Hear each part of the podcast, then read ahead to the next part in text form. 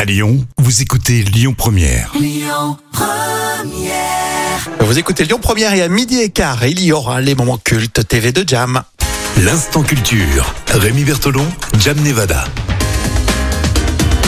L'instant culture avec Professeur Jam, ça va Oui, ça va, Rémi.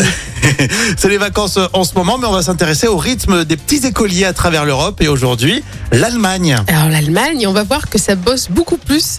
Effectivement, en Allemagne, les écoliers ont 5 jours de classe du lundi au vendredi. Mhm. Alors certains lenders, le lender c'est les, les secteurs ou, Mhm. voilà, administratifs, rajoutent même le samedi matin. Et au total, donc les petits Allemands ont 200 jours de classe. Alors c'est donc beaucoup plus hein, que, que chez nous, hein, les élèves français. Mais leurs journées de classe sont moins longues et elles démarrent tôt, entre 7h30 et 8h30, et jusqu'à 13h ou 14h. Et par ailleurs, la rentrée des classes a lieu euh, mi-août environ.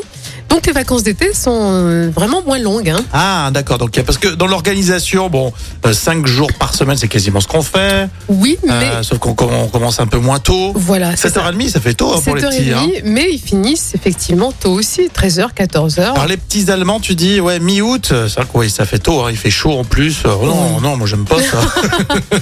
Mais tu raisonnes avec ton cerveau français, mais pour eux, c'est Ah, quand c'est- même bien, c'est un Ils bon se régalent, rythme. hein. c'est ça, Ouais. ça, Il y a les clichés de- des Allemands.